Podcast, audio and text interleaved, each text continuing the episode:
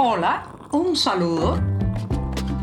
Les habla Joanny Sánchez, cubana, periodista, ciudadana, y les traigo este cafecito informativo recién colado y sin azúcar para despertar. Nueva semana informativa, otro lunes y otra oportunidad para comentarles los temas principales del día. Hoy además es 18 de septiembre de 2023, un lunes en que vuelvo después de la pausa de fin de semana con muchos temas que contarles y también con mucha energía. Pero eso sí, necesito un cafecito, si es sin azúcar, mucho mejor. Así que voy con este primer sorbito del día. Después de este buchito, les comento que en agosto pasado, las autoridades del Ministerio de Salud Pública salieron iracundas, molestas agresivas porque se había filtrado un rumor que aseguraba estaba implementada otra vez la regulación para los médicos cubanos. Recuerden que estar regulado, sufrir una regulación, significa en el lenguaje burocrático de la isla que usted tiene prohibido salir del país, abordar un avión, o sea, viajar o emigrar.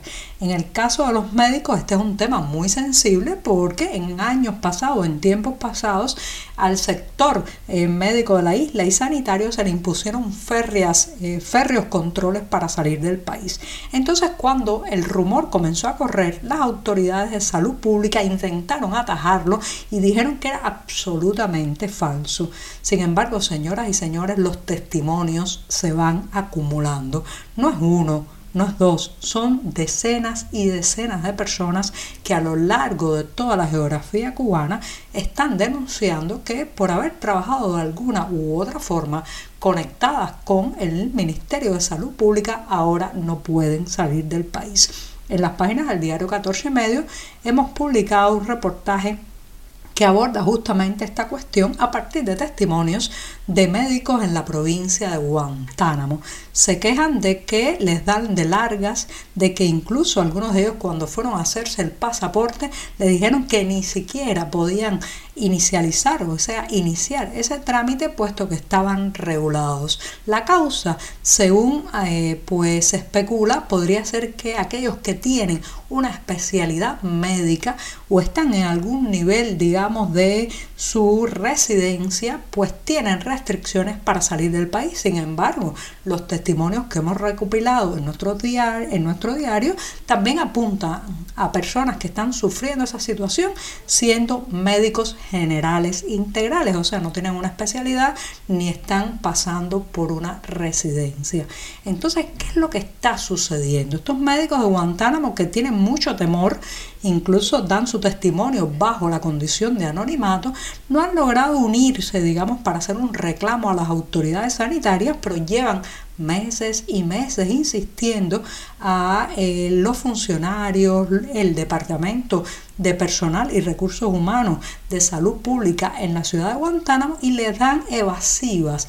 Les dicen que debe ser un error, que probablemente cuando La Habana, o sea, el Ministerio de La Habana responda, todo se arregla y así se está postergando su vida, sus sueños, sus planes de viajar.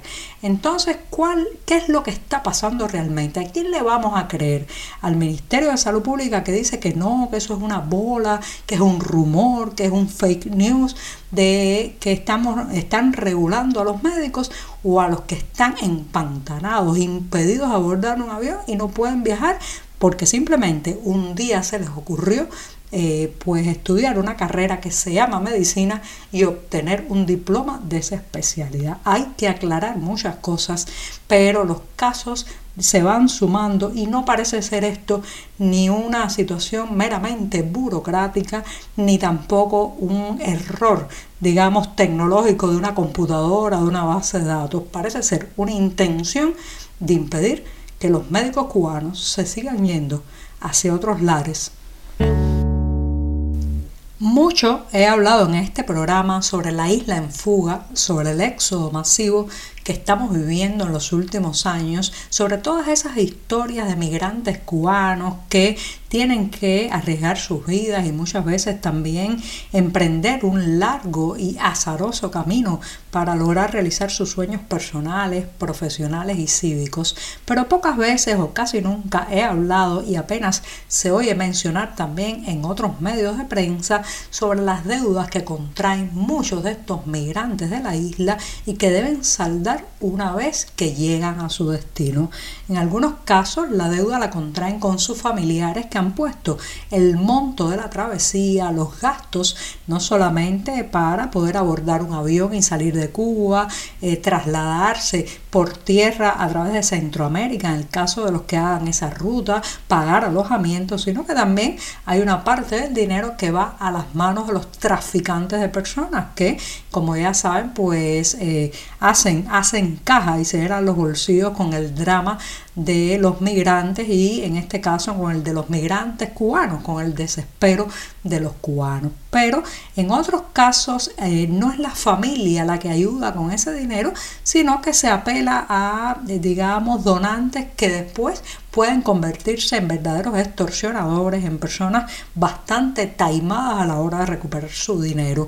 Escuchamos historias muy tristes, mujeres obligadas a prostituirse para pagar el monto de lo que deben por migrar, otros incluso que son involucrados en las propias redes de tráfico humano y obligados a trasladar migrantes a través de la frontera entre México y Estados Unidos y mil, mil y una historia dramáticas. Un reportaje en las páginas del diario 14 y medio se asoma a esa realidad y eh, cuenta en primera persona pues el testimonio de un migrante cubano que asegura que hasta que no pagó el último centavo de la deuda que había contraído en su caso con sus familiares en Estados Unidos, no se sintió realmente libre. Si hace unos pocos años hubiéramos transitado por la esquina que forman la calle 21 y la calle K en el Vedado de La Habana, pues nos hubiéramos topado con un espacio muy deteriorado que había sido anteriormente nada más y nada menos que el muy reconocido y muy visitado restaurante La Carreta. Después de décadas de estatización, desidia y deterioro, pues La Carreta se hundió, digamos, en el abandono, incluso la rueda, la rueda de carreta que simbolizaba el lugar y estaba a las afueras fue trasladada desde allí y un muro muy, muy torpe tapaba los ventanales y eh, el antiguo espacio donde antes se servían manjares, especialmente eh, recetas de la cocina cubana. Bueno, pues tengo buenas noticias para los que se acerquen ahora a esta esquina porque eh, pues el restaurante La Carreta ha pasado a gestión privada, no el local, el local sigue siendo estatal, pero ha sido arrendado a emprendedores particulares y bueno, pues ha regresado parte de su antiguo esplendor. Está abierto, sirven platos, eso sí, aguántense con el bolsillo porque ya saben que entre la inflación, el costo de los ingredientes, el alza de los precios del día a día, eh, prácticamente las familias cubanas no pueden proponerse ir a un restaurante a celebrar ni un cumpleaños, ni una boda, ni un momento festivo para ellos. Pero lo cierto es que de aquel panorama abandonado de la antigua carreta o de la carreta de hace unos años, este es mucho mejor. Ahora uno se pregunta por qué tuvimos que transitar por el camino más largo para llegar al punto de inicio, por qué esas confiscaciones, nacionalizaciones, estatizaciones de tantas y tantas propiedades gastronómicas, de servicios, incluso de centrales azucareros que terminaron hundiéndose en el abandono, en el deterioro y en la pésima administración, además de la corrupción y el desvío de recursos, para al final llegar a un punto en que tienen que volver a entregarle esos espacios a los privados. Eso sí, a otros privados, porque claro, aquellos confiscados de antaño se han quedado esperando porque les devuelvan sus propiedades. Divertir, conmover, vivir las vidas de otros, trasladarnos a lugares donde nunca estaremos, liberarnos. Todas esas son las secuelas, las huellas que deja en nosotros la buena literatura y me voy a referir justamente a la última, la literatura como herramienta liberadora bajo regímenes autoritarios, la literatura también como arma cívica, porque ese es el enfoque de un encuentro que tendrá lugar el próximo martes 19 de septiembre en la Casa de América de Madrid, España, con el título de El Silencio, pues está en el marco del Festival Centroamérica Cuenta, dedicado a este año 2023 y busca explorar la capacidad de la literatura para quebrar la censura y el olvido. Hay invitados claro, de todas partes, pero especialmente de esos países que todavía sufren regímenes autoritarios en este lado del mundo, como Nicaragua,